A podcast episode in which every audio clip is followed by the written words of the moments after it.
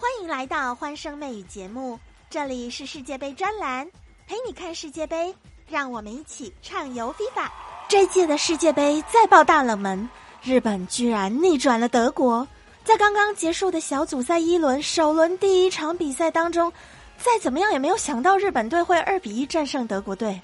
这是一场前半场日本都整场被压在一比零的状况之下，但是却奇迹的在后半场反超的一个神话。在三十一分钟的时候呢，德国队取得一比零的领先，靠的是呢点球命中。这是因为老姆在禁区内呢被全天修一放倒，随后呢德国队主罚得到了这届世界杯的第一分。整个上半场呢，两队各有一次越位破门都被判无效，这也是德国队教练哦在世界杯的第一次带领队伍的首秀。但是我们看到的德国队呢，非常的拘谨，亦步亦趋。而且队形的变化也不积极不主动，补位呢不是很迅速，居然在整个大半场里有角球的数量都输给日本队，这个也是对德国队来说呢比较不可思议的一点。那我们再来一起回顾一下这一场的数据，在技术统计方面呢，其实德国队的整场数据都是占优势的，但是呢却没有拿到想要的胜利。整场比赛进行的还比较流畅，感觉上呢德国队是稳扎稳打。前大半场的时间大概七十分钟都把日本队压在下面，双方也没有过多的犯规。德国队犯规六次，日本队比较多，有十四次。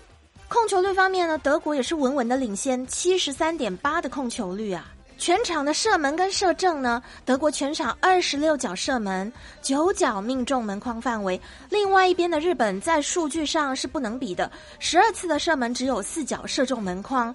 不过日本队呢，能够把握一些不按牌理出牌的时机，感觉上呢，德国还是在打教科书上的战术。